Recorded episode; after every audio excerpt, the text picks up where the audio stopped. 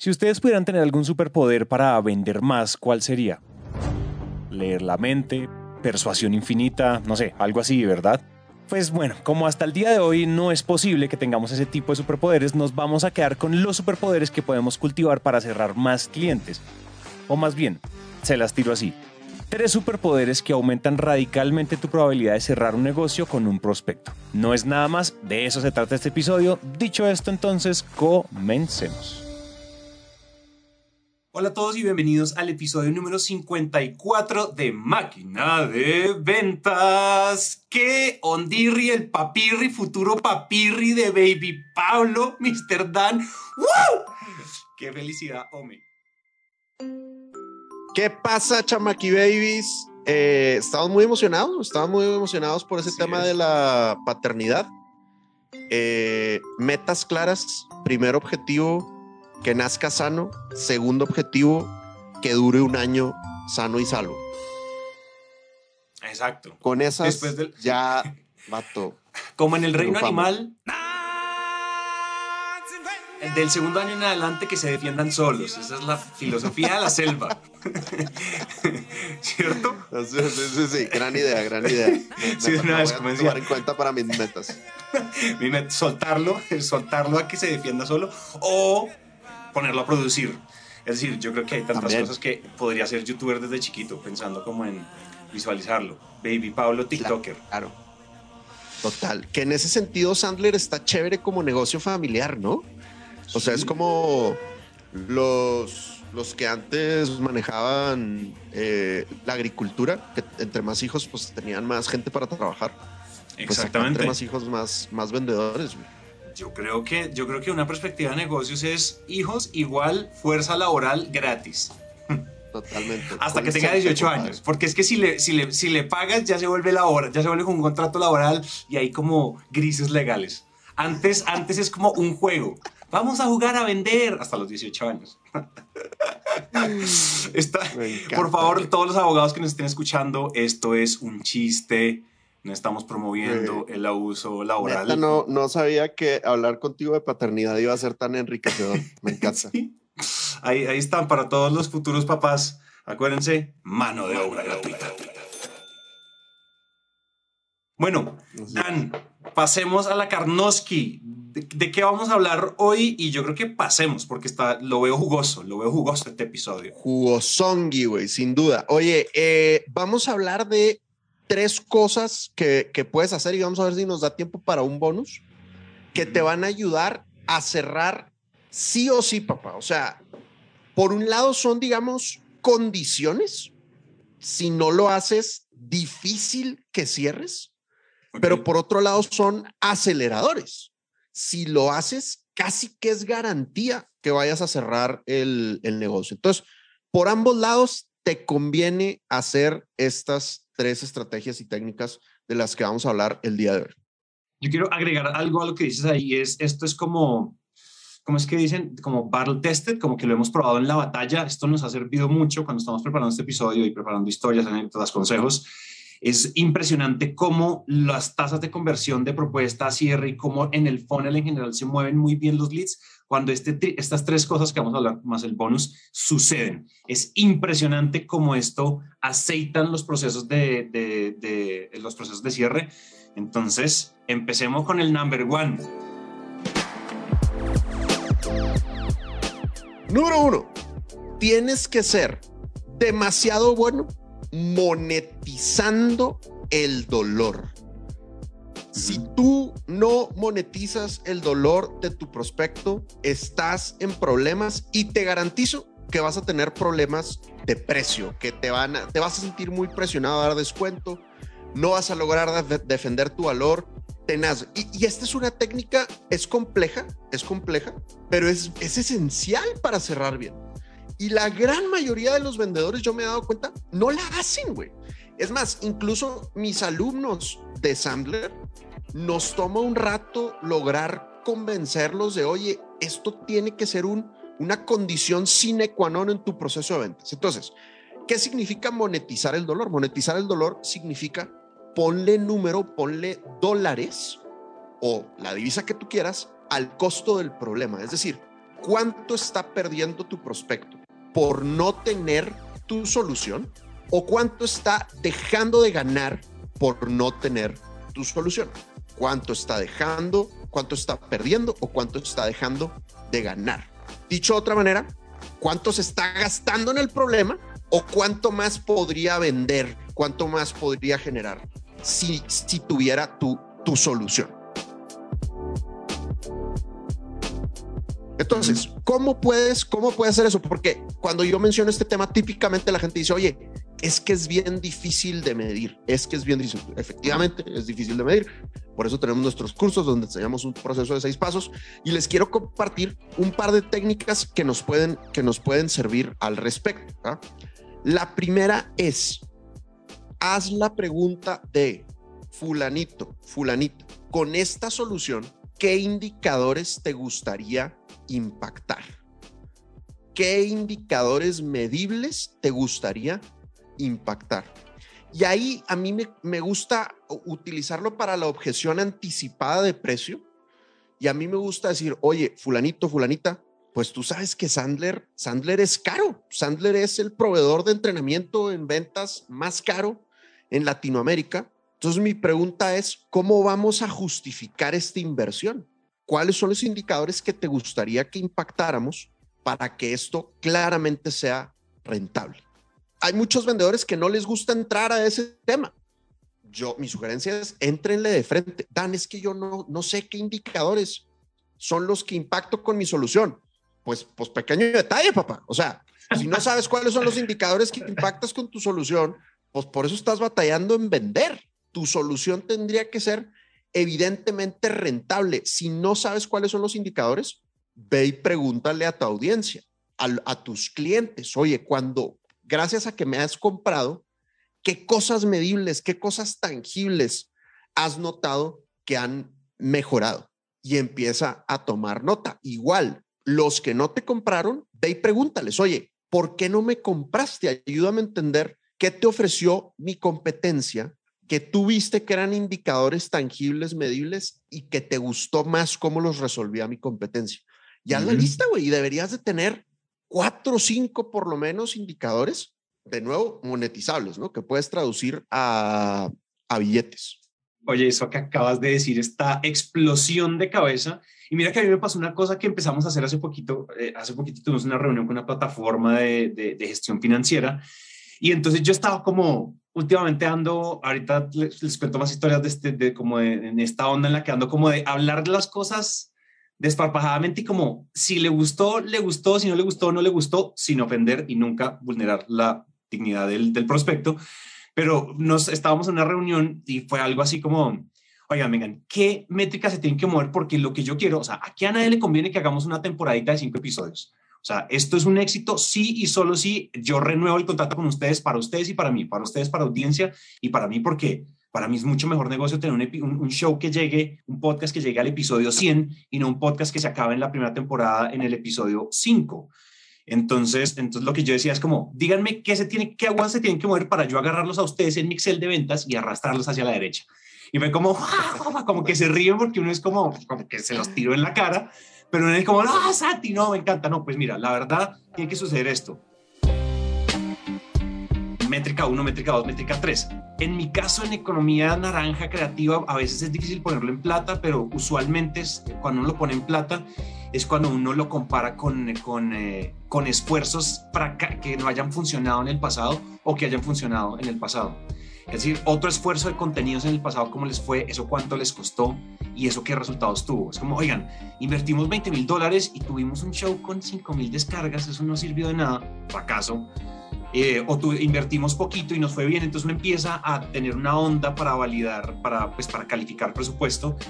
Pero me gustó mucho como la actitud de, yo, yo siento que a veces en las ventas el prospecto valora mucho cuando tú eres derecho, como cuando tú eres directo con las cosas y no tratas de empapelarlo y endulzarlo y maquillarlo, sino como, venga, o sea, seamos francos, ¿sí? Y pidiendo el permiso, oigan, venga, permiso para ser muy franco, esto, esto, esto y esto y esto. O sea, en serio, ¿qué, qué métricas se tienen que mover? Porque es que si no, pues, ¿a qué jugamos? No? O, sea, ni, o sea, es mejor que ni ustedes ni yo perdamos el tiempo.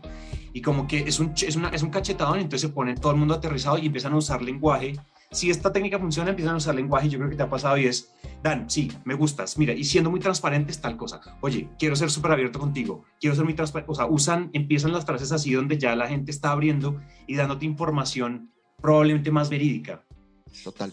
100%. Y fíjate, ahí estás diciendo algo bien, bien importante y es el, el, el segundo tip, digamos, de, esta, de este tema de monetizar el dolor.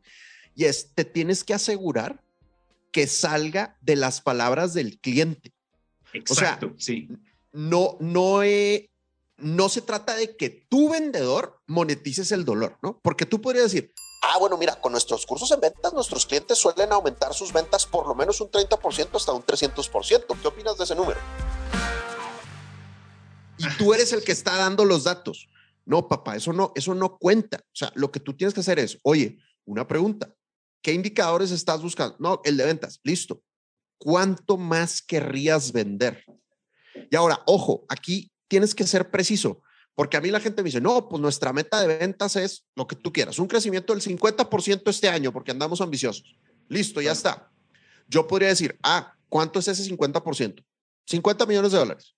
Ah, listo, ya está. Entonces, la brecha es 50 millones de dólares. Eso así monetizaría yo el dolor, pero ahí lo estoy haciendo mal.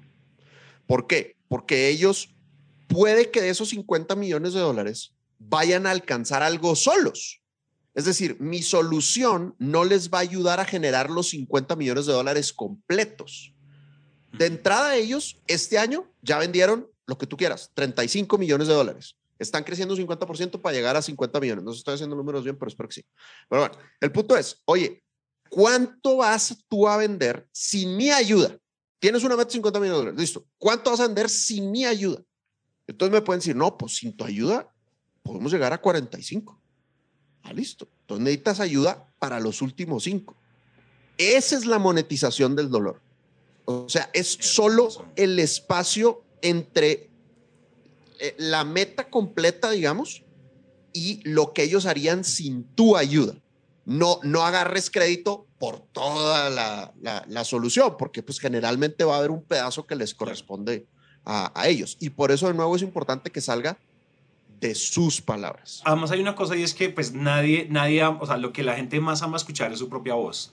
Y eso tiene como toda una explicación ahí neurocientífica y pues que presenta en la ciencia de eso, pero estoy seguro que en algún libro leí eso y eso lo han repetido muchas veces hasta en quotes motivacionales de Instagram. Y es, o sea, tú amas escuchar tu propia voz y lo que tú dices, pues ellos están, ellos están justificándote a ti. Oye, pero quiero decir que esto, nosotros ya hemos hablado de calificar este tipo de cosas, pero hoy estuvo claritico. Hoy sentí que sensual, conexiones en mi cerebro cambiaron. Sabes, yo, yo terminaría de decir algo ahí importante y es que me ha pasado, y usualmente en economía creativa, cuando uno vende servicios creativos o uno vende cosas como la nuestra, donde si tú eres objetivo, en muchos casos, en la mayoría de mis reuniones, la gente no se muere sin podcast. La gente se muere si no cumple la, la, meta de ventas. No estoy diciendo que para ti sea más fácil o más, o más difícil, simplemente son naturalezas de reuniones diferentes. Y a veces me ha pasado lo siguiente para que la gente, como la gente lo que más le gusta escuchar es su propia voz, lo que yo hago es el péndulo, el péndulo Sandler, echarme yo para atrás y que ellos se echen para adelante. Es decir, como quien dice, el que no, el que, el que, el que muestra el hambre no come o, eh, o muéstrate ingrato y seréis amado y seréis amado, decía mi abuela.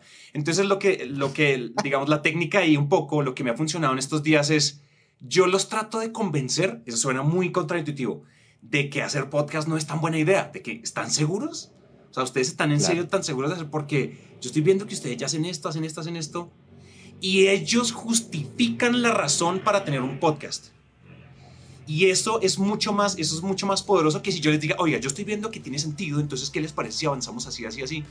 Si yo les digo, oigan, vean, yo estoy viendo que ustedes están esto, esto, aparte de todo, hacer podcast cuesta todo esto, aparte del, del precio, tiene esta inversión en tiempo y esta inversión en esfuerzo y recursos ustedes lo ven viable, o sea, ustedes si, creen que deberíamos avanzar con esto, porque yo estoy sintiendo que probablemente les va mejor con pauta, honestamente. O sea, poniéndonos en los zapatos de asesores, de asesor experto, poniéndose del lado de ellos, que además es auténtico, o sea, no es diciendo mentiras, o sea, no, es, no es como por engañar ni nada, sino simplemente uno está siendo auténtico, que es lo más conveniente para ellos, pero ellos después, porque vienen con cosas que no te han dicho, justifican ellos solos la razón de sí avanzar con el proyecto.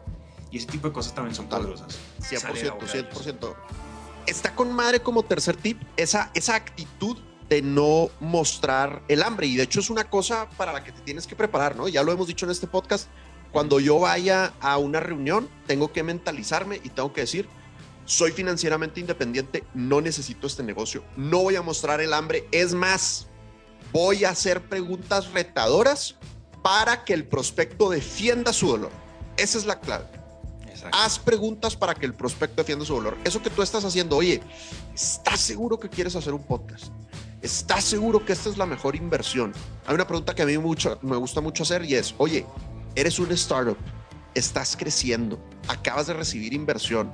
Tus inversionistas te están exigiendo que gastes bien ese dinero.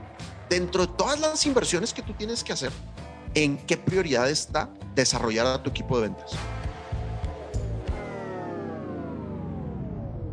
Puse el ejemplo del startup ahorita, pero realmente esa se la aplico a todo mundo. O sea, hoy eres un startup, hoy eres un empresario, hoy eres una empresa en crecimiento. Dentro de todas las inversiones que, que quieres hacer, esta, ¿en qué número está? Independientemente de lo que me conteste, ¿por qué?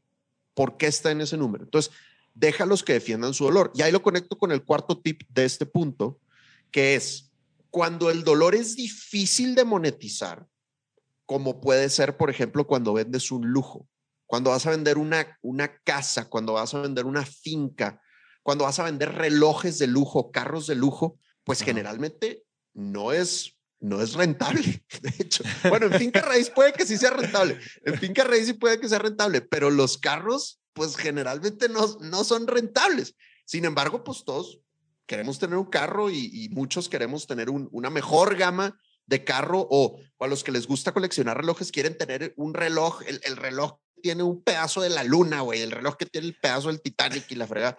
Y es, güey, ¿cuánto estás dejando de ganar por no tener ese reloj? Pues nada, güey. O sea, ese reloj no, no va a ser rentable. Entonces, cuando, cuando el dolor no es monetizable en plata, tienes que pensar o en porcentajes o en emociones. Y ahí volvemos al tercer tip del péndulo que estás diciendo. Y es, oye, ¿qué pasa si no tienes esto? ¿Por qué es importante para ti tener esto? ¿Por qué es importante para ti tener un espacio más grande? ¿Por qué es importante para ti tener un mejor carro? Para que la gente de nuevo defienda el dolor. Y te digo, pueden ser porcentajes porque puede decir, oye, pues es que estamos perdiendo reputación de marca, estamos perdiendo top of mind y eso se mide en porcentajes, ¿no? Si no has logrado confianza con los prospectos, también los porcentajes sirven. Oye, pues es que mi evita eh, se está bajando dos o tres puntos porcentuales y lo tengo que volver a subir. De nuevo, esas, si haces bien la chamba, pueden ser monetizables, pero hay algunas que no. Oye, es que para mí es importante tener este reloj porque mi papá desde chiquito me contó que era su sueño tenerlo y a mí me pegó ese deseo y pues ahora lo que tú quieras y pues queremos tener la casa grande porque nos visita mucho la familia y pues a veces no se siente chévere, nos da mucha pena que no los podemos recibir. Lo que tú quieras, que a veces no son dinero, pero de nuevo, o son porcentajes o son emociones. Pero el punto es, entiende cuál es la brecha entre donde el prospecto está y donde el prospecto quiere estar. Entiende cuál es, cuál y cuánta es la brecha, o en lana, o en porcentajes, o en emociones.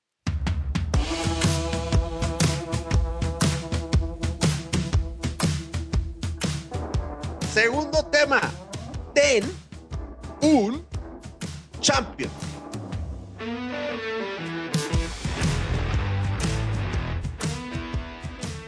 Término gringo. Ten un champion, ¿no? Entonces, ¿qué es un, qué es un champion? Algunos le llaman white knight, otros le llaman coach. Mil maneras, Yo lo que te diría es ten, ten un fan adentro de tu prospecto ten un fan adentro de tu prospecto, adentro de tu cliente. O sea, ten a alguien adentro de tu cliente que quiera que tú te quedes el negocio. Ten un fan que quiera que tú te quedes el negocio. Acuérdense, chavos, estamos dando tips que son cosas que si no tienes, difícil que te ganes ese negocio. Sí. Y que si sí tienes, se vuelve muy fácil ganarte el negocio. O sea, te conviene demasiado, te conviene demasiado aplicar, aplicar esto. Me gusta mucho como en lenguaje startupero, en, en startups se usa mucho esto de cuál es tu ventaja injusta. un vendedor, un comercial que usa estas tres cosas que vamos a hablar hoy, tiene ventajas injustas. Tiene ventajas injustas para ganarse. Ahí está el nombre del capítulo. güey. Ahí está el nombre del capítulo. Tiene ventajas injustas para cerrar el negocio. En definitiva, cuando yo la sigo leyendo aquí en, la- en mis notas, es que, es que es injusto. Cuando no logra eso, es injusto. para los otros proveedores, para los otros, si me entiendes, es muy poderoso. Listo, ya, continúa. Será la salvedad. Qué buena idea, güey. ¿Qué- ¿Será porque vas a ser tío? ¿Será porque Yo a creo. Las hormonas a distancia. O porque sí, llegué uh, refrescadito de la Patagonia. el frío. Muy bien, buenísimo. Entonces, tips para tener un champion, tips para tener un fan adentro de tu cliente. Número uno.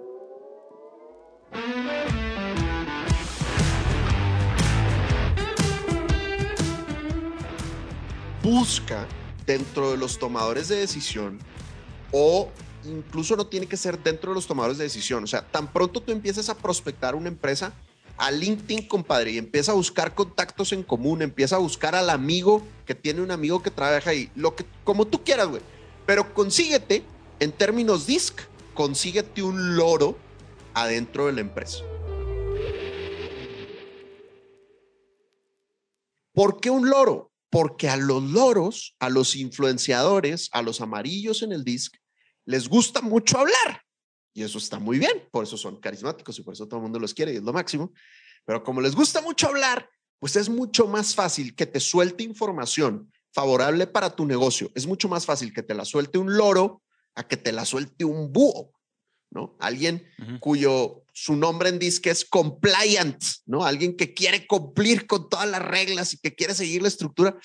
Y pues es difícil que te suelte toda la información de valor, es difícil que te suelte los números para monetizar el valor, mientras que un loro se puede sentir muy cómodo Claro. soltándote sopa. Entonces, búscate por ahí un, un loro, una lora que, que te ayude. Eso es un primer, un primer tip. Fíjate que una de las, uno de los grandes, y esta, yo he contado esta historia en, en el episodio donde hablamos de los negocios más grandes, de las historias de cómo cerramos nuestros negocios más grandes, y en esa historia yo me acuerdo que era clave ese referidor, ese champion, ese networker, lo, lo llamo yo ese conspirador o esa conspiradora que está dentro de tu empresa que te ayuda a, que te ayuda a construir. La razón por la que yo creo que uno tiene que tener un, un conspirador adentro, para complementar lo que acabas de decir, es que ese conspirador muchas veces no es el tomador de decisión. O al menos en mi caso, ese, cons- ese conspirador, ese champion que te abo- aboga por ti en las em- en- con tu prospecto, no es, tu, no es tu tomador de decisión, pero tiene información privilegiada sobre ese tomador de decisión.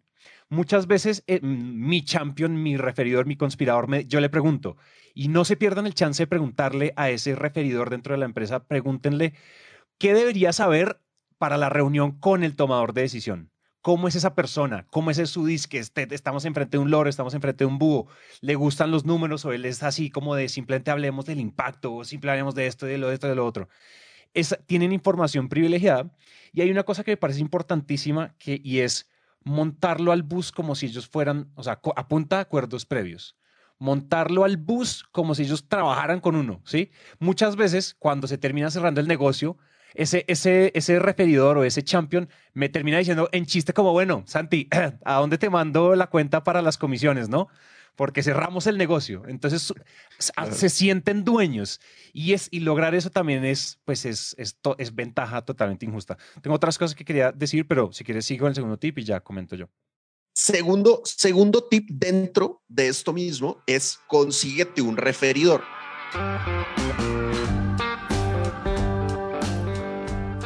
O sea, por un lado es consíguete un loro, por otro lado es consíguete un referidor. O sea, tan pronto empieces a prospectar a alguien, haz un mapa de los tomadores de decisión.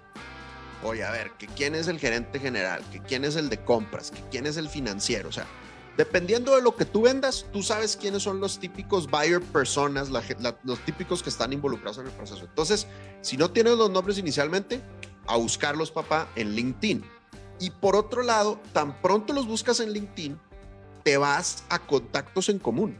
Entonces busca qué contactos tienes en común con cada uno de esos individuos y empieza a WhatsAppear y a llamar a tus contactos en común. A esos contactos en común, sobre todo los que ya han sido clientes tuyos, los que son amigos tuyos, los que son familiares muy conocidos. Oye, fulanito, fulanita, ¿conoces a tal persona que es el gerente de compras de no sé dónde? Sí. Le puedes susurrar cosas lindas al oído de mí. Esa es la frase que yo uso. Le puedes, le puedes susurrar cosas lindas al oído de mí. O sea, cuéntale cosas chéveres. Y hay diferentes niveles de referidores, ¿no? Hay la gente que te dice, sí, con mucho gusto, como cordial, buena onda.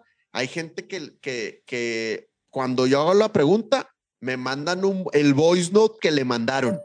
Pato, te va a buscar Dan de Sandler. Dan es el mejor entrenador de ventas del mundo mundial planetario. Me ha ayudado a vender a mí 300 mil millones de dólares más.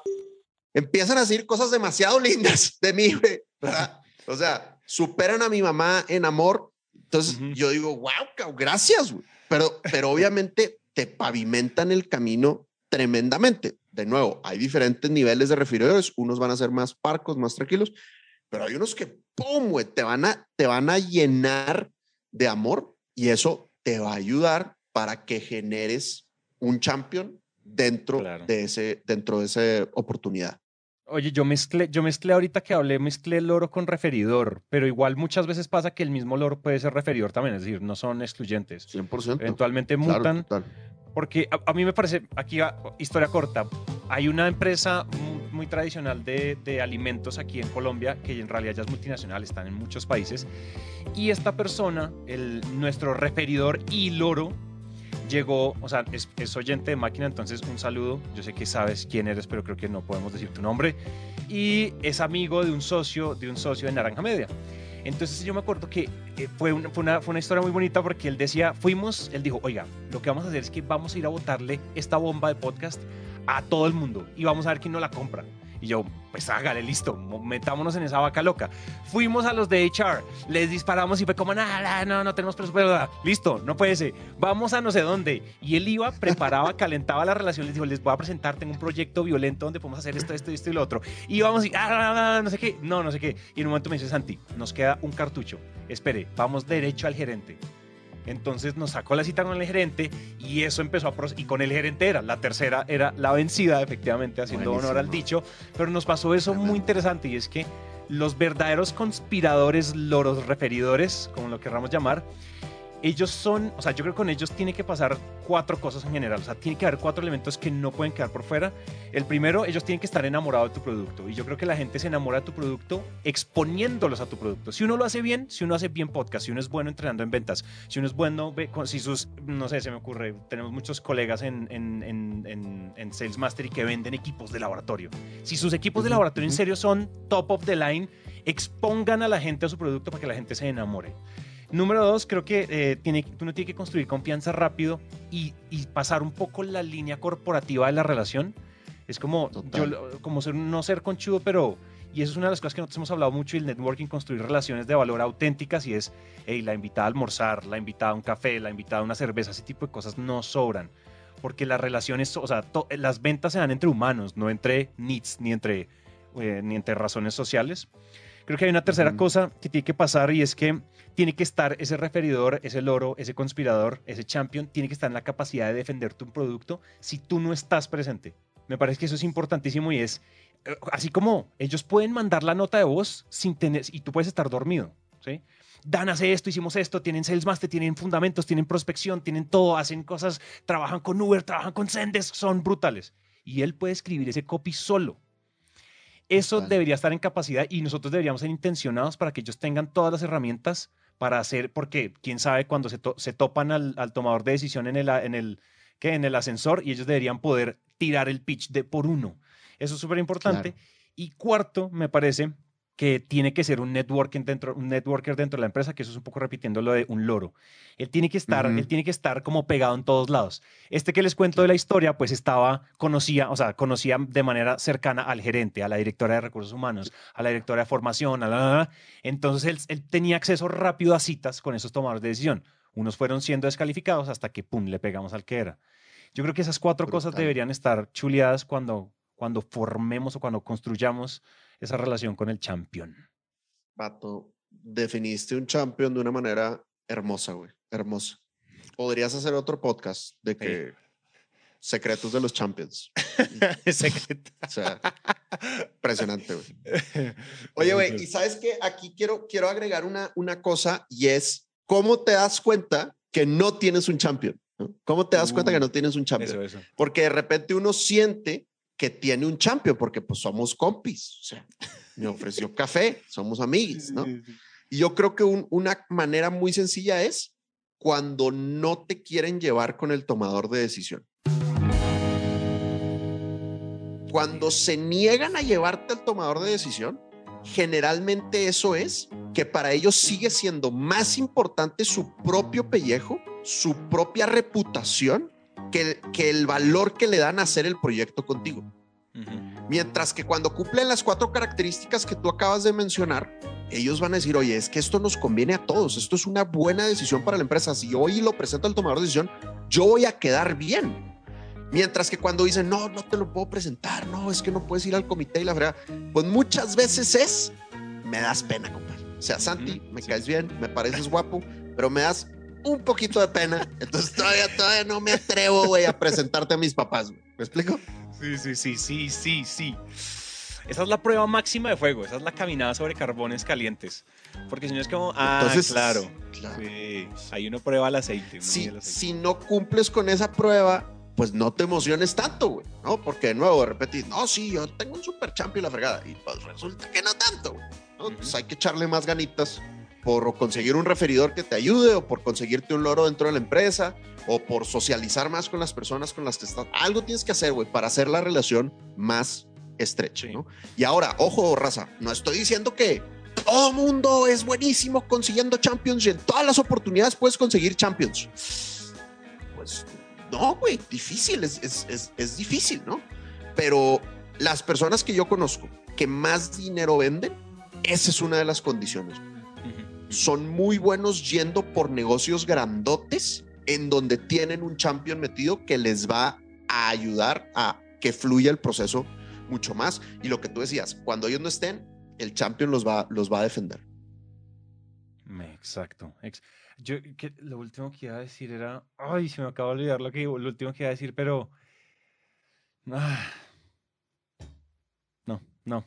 Sigamos, se me olvidó, pero así Escúchenlo blanqueado. en el segundo episodio del nuevo podcast de Santi, Sí, Secretos de los Me Champions. blanqueé. Uy, creo que era. Me da rabia porque te- pretenciosamente creo que iba a decir algo inteligente, pero no sé. me Vato, siento que ibas a dar el mejor tip del podcast, güey. Tiene que ver con los Champions, Tiene tiene que ver con, con, con probar, con No. la prueba. Hay varias cosas que, o sea, como que a mí me parece clave para, para encontrar quién es ese champion dentro de la empresa de, de- tu prospecto y es poder, o sea, uno tiene que desarrollar como un olfato. Yo creo que desarrollar champions es una subhabilidad comercial que va a- enlazado como a las habilidades sociales también, porque igual construir confianza es uno de los puntos que hablamos, pero yo creo que uno tiene que construir la habilidad para mutar al- a un gatekeeper hacia champion.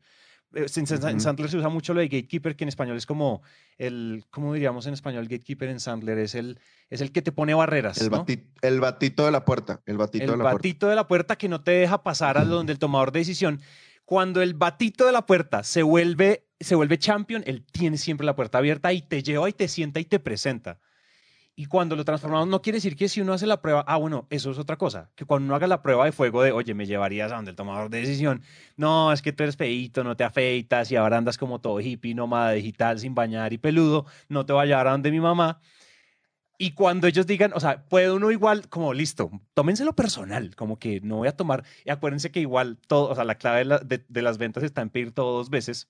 Es Regla Dan, Claro. regla de Dan. De acuerdo. Eh, entonces yo creo que es importante igual después pedirlo dos veces, pero en el mismo lugar, como, oye, dale, un, dale unos días al proceso, tírale a, a- de- a la invitada a comer o lo que sea, unos- como sea que uno quiera construir la relación, enamorarlo del producto y volver a disparar el gancho, ¿no? El lance. Listo, jóvenes. Ahí quedó el segundo tip.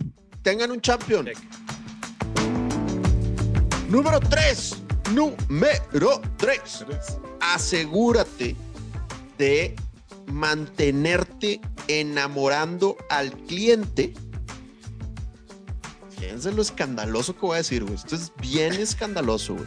Pero estoy seguro que David Sandler, en su espíritu en 2022, está de mi lado. Sí. Asegúrate de mantenerte enamorando al cliente con muestras gratis durante tu proceso. Polémica. Y todos los andlereanos están diciendo, ¿qué?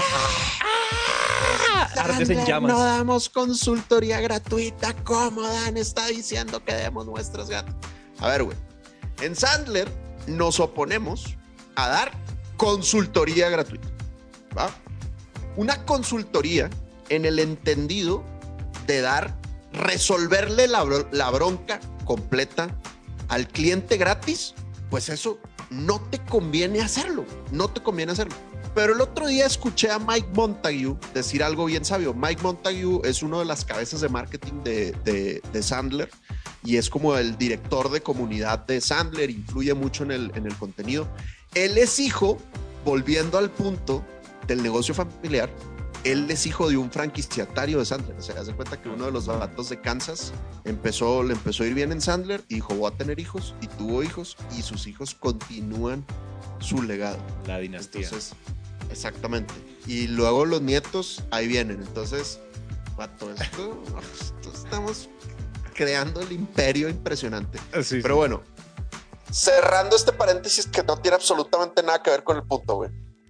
Mike Montague dice, la regla Sandler es, vende hoy, educa mañana. Esa es una de las tantas reglas que tenemos en contra de la consultoría gratuita. Vende hoy, educa mañana. O sea, cuando tú vas a vender, pues lo que tienes que hacer es cerrar el negocio, güey. No estés dando, no estés dando muestras, no estés dando consultoría, no estés haciendo recomendaciones técnicas. Cierra el negocio, papá. Ya que cierres el negocio, ahora sí, entrégate, güey, en cuerpo y alma al cliente para cerrar más, ¿va? Estoy explicando la regla muy, muy por encima, chavos, no a escandalizar. Pero luego el vato dice, entonces vende hoy, educa mañana, esa es la regla de ventas. Pero luego dice, pero en marketing, la regla es educa hoy, vende mañana. Educa hoy, vende mañana. Entonces, claro, cuando dijo eso, todo el mundo, ¡oh! ¡Qué impresionante! ¡Qué sabio! ¿Verdad? Entonces, lo que tenemos que hacer es, cuando iniciamos el relacionamiento con un prospecto, no queremos que todas nuestras interacciones sean exclusivamente de ventas. Nada más me habla para cobrarme, nada más me habla para preguntarme cómo va la propuesta, nada más me habla para agendar otra reunión. No. Queremos irlo haciendo fan de nuestro producto, de nuestra marca. ¿Cómo haces eso? Con pequeñas muestras gratis. Entonces, la mayoría de los que están escuchando este podcast venden cosas que cuestan un billete, venden cosas caras, venden cosas complejas. Vendes algo caro, vendes algo complejo porque vas a resolver un problemón. Las muestras gratis es resuelve pequeños problemitas. Resuelve pequeños problemitas.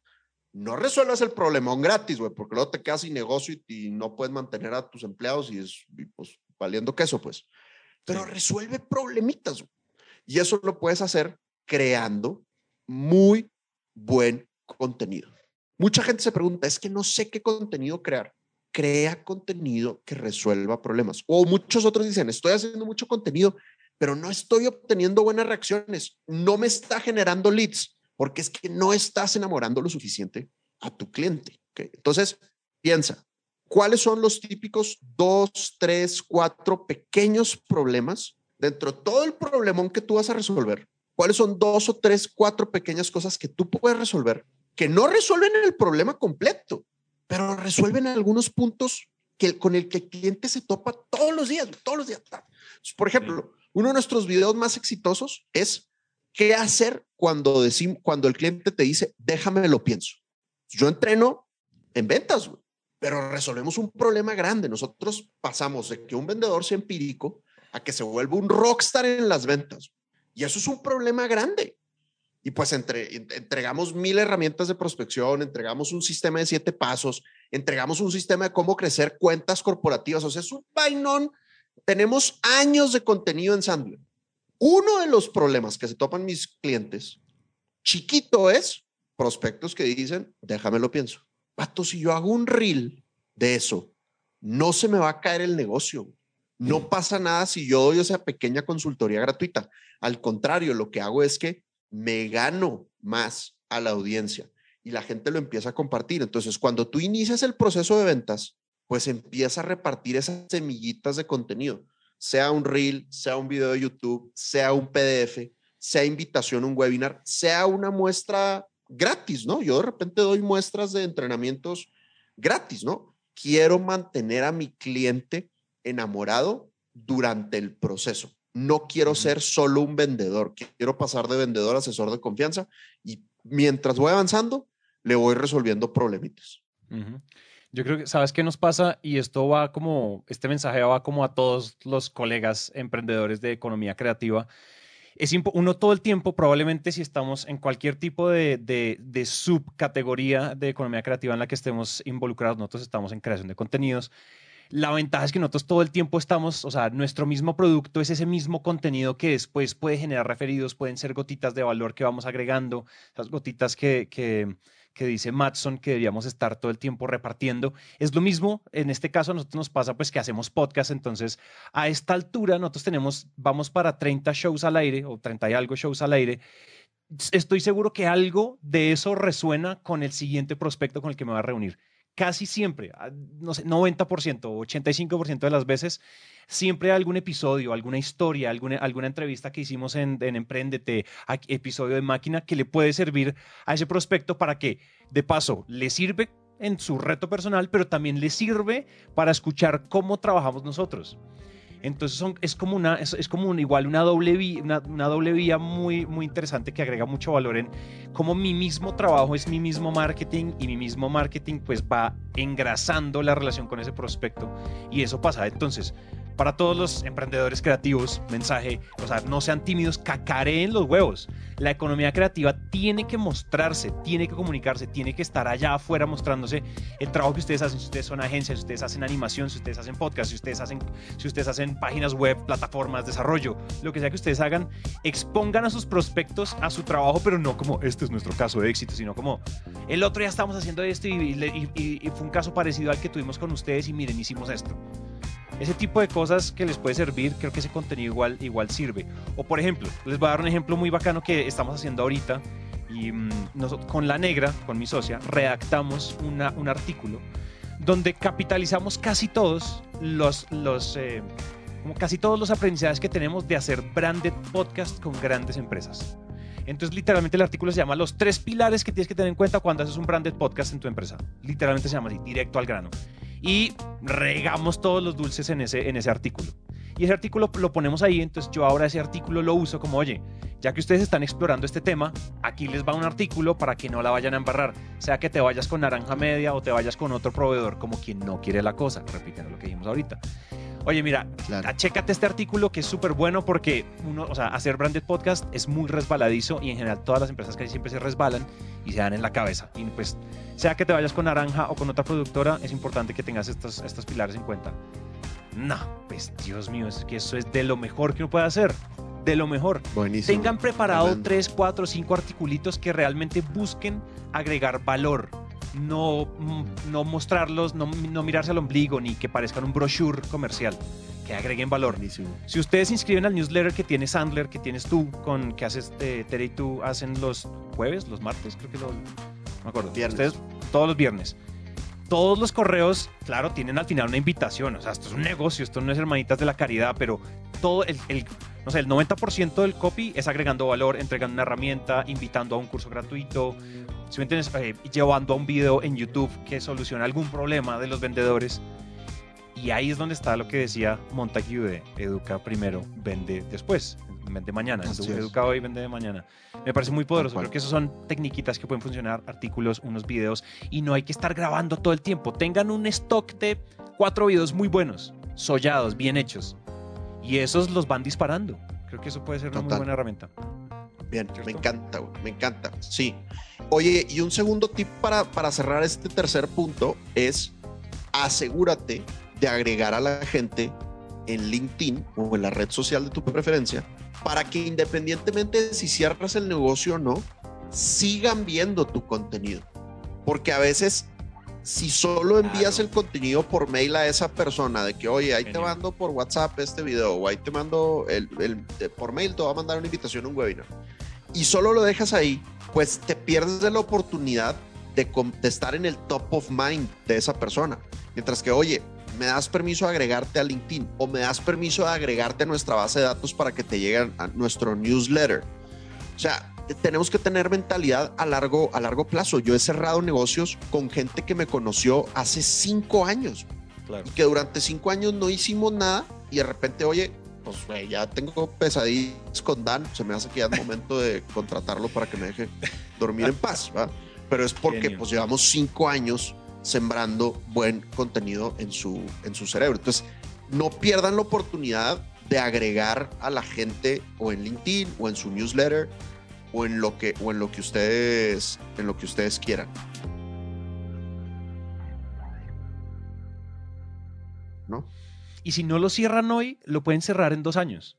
Pero si, se, si ellos se siguen, si ellos siguen estando eh, expuestos al contenido, a su trabajo, a sus resultados, a, al avance de la compañía, una de las cosas que nos pasó, a nosotros nos pasó esto y es esto fue una reunión que yo tuve con un, con una, con un, eh, es un fondo de capital para, para emprendimientos sostenibles.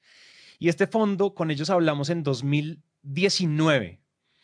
Y fue como, primero fue como un due diligence, ah, ¿qué estamos haciendo? Y querían hacer podcast. En ese momento no éramos tan costosos como ahorita, igual les pareció costosísimo.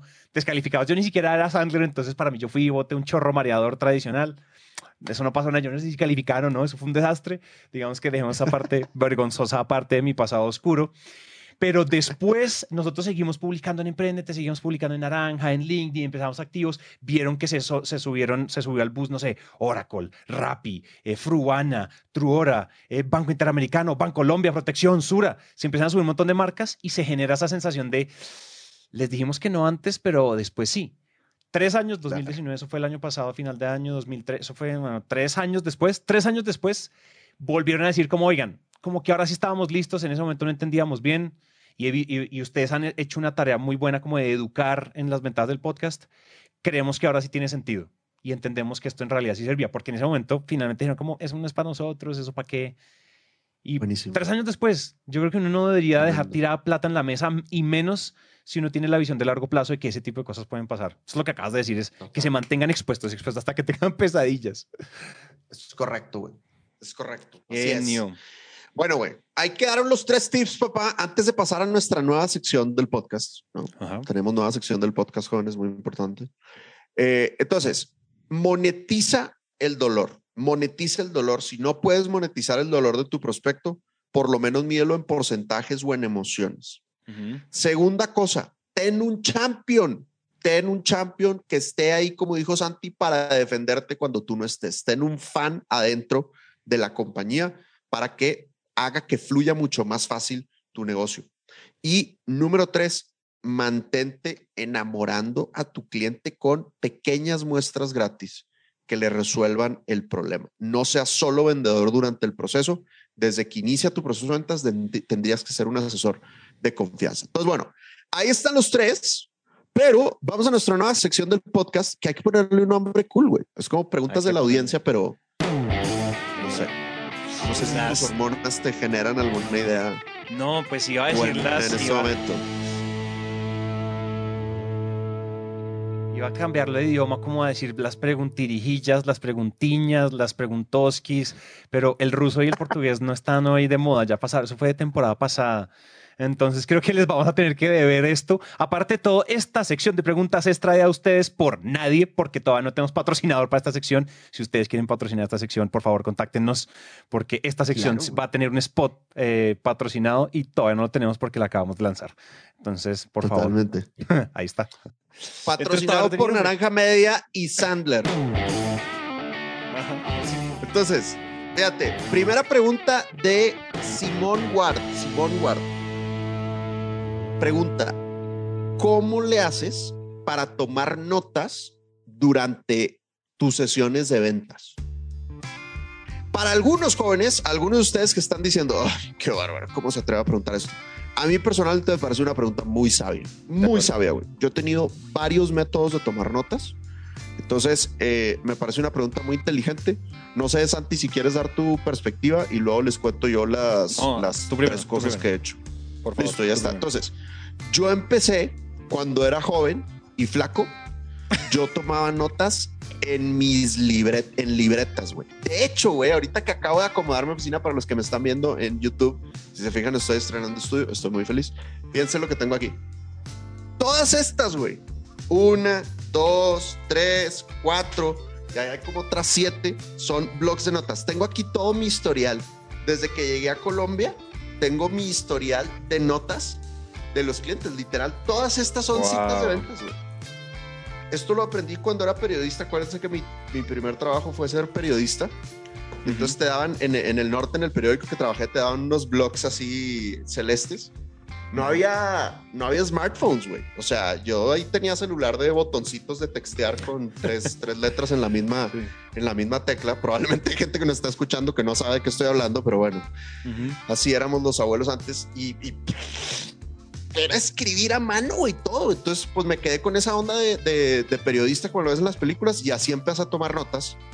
Hasta que en un momento fue como, vato, tengo un computador, güey. O sea, ¿qué pasa si tecleo? Entonces hay mucha gente que no toma notas en su laptop porque dice, no, qué pena sacar mi computador frente al cliente.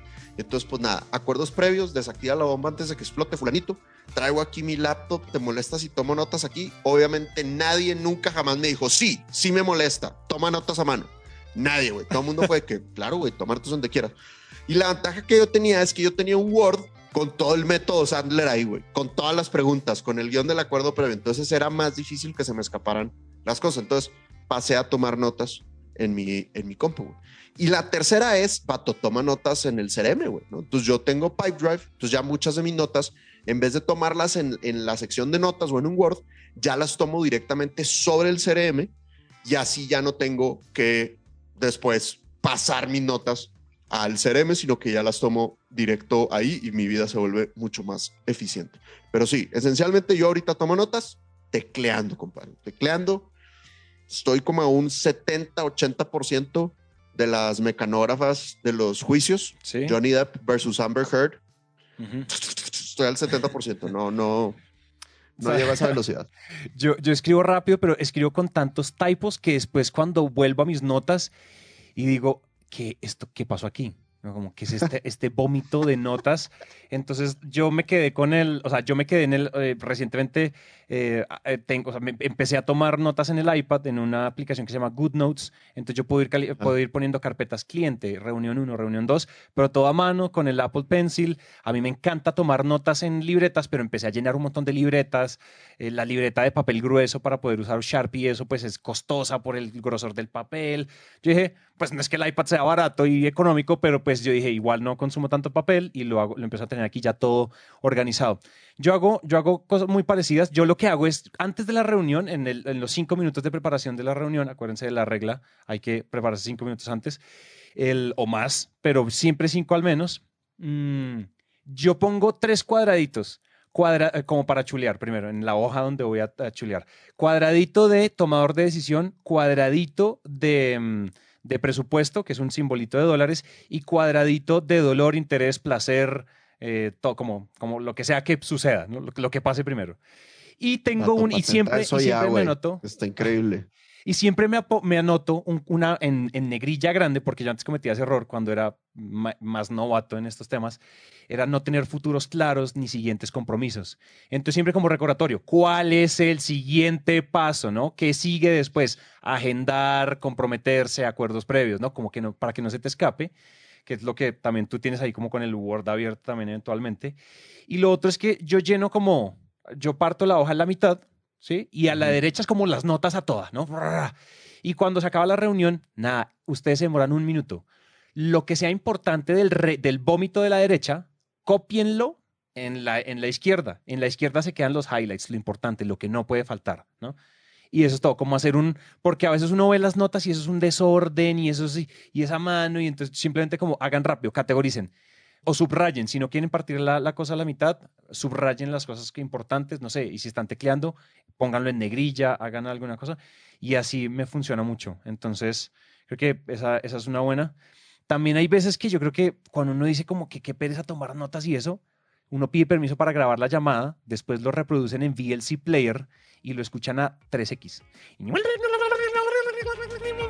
Y ahí tienes una llamada de una hora en 15 minutos la escuchas en menos de 15 minutos y vuelves y dices, listo, era esto, era esto, era lo otro. Porque a veces uno se le olvida, uno no toma Hay muchas veces que a mí se me olvida tomar notas y yo digo, uy, qué pena tomar notas, quiero estar aquí full focus contigo. También esa es otra forma. Vato, neta, Simón Guarda acaba, acaba de hacer la mejor pregunta de la audiencia de la historia de Máquina de Eventos. Y de la historia de esta sección. Impresionante. y de la historia de esta sección. Pato, güey, siento que hubo mucha carnita interesante en, en, esta respuesta, güey. Ya no nos da para una siguiente pregunta, pero bueno, eh, espero que les haya gustado esta nueva sección. El próximo capítulo, jóvenes, vendremos con más preguntas de la audiencia, así que mándenos sus preguntas a nuestro Instagram, a nuestros LinkedIns que ahorita Santi los menciona al final del capítulo. Eh, y nosotros vamos tomando nota y, con mucho gusto iremos contestando preguntas. Simón Ward, te mega luciste con tu extraordinaria pregunta. Así es. Y con esto podemos decir que... Lo te Yeah. Lo hemos logrado. Chao.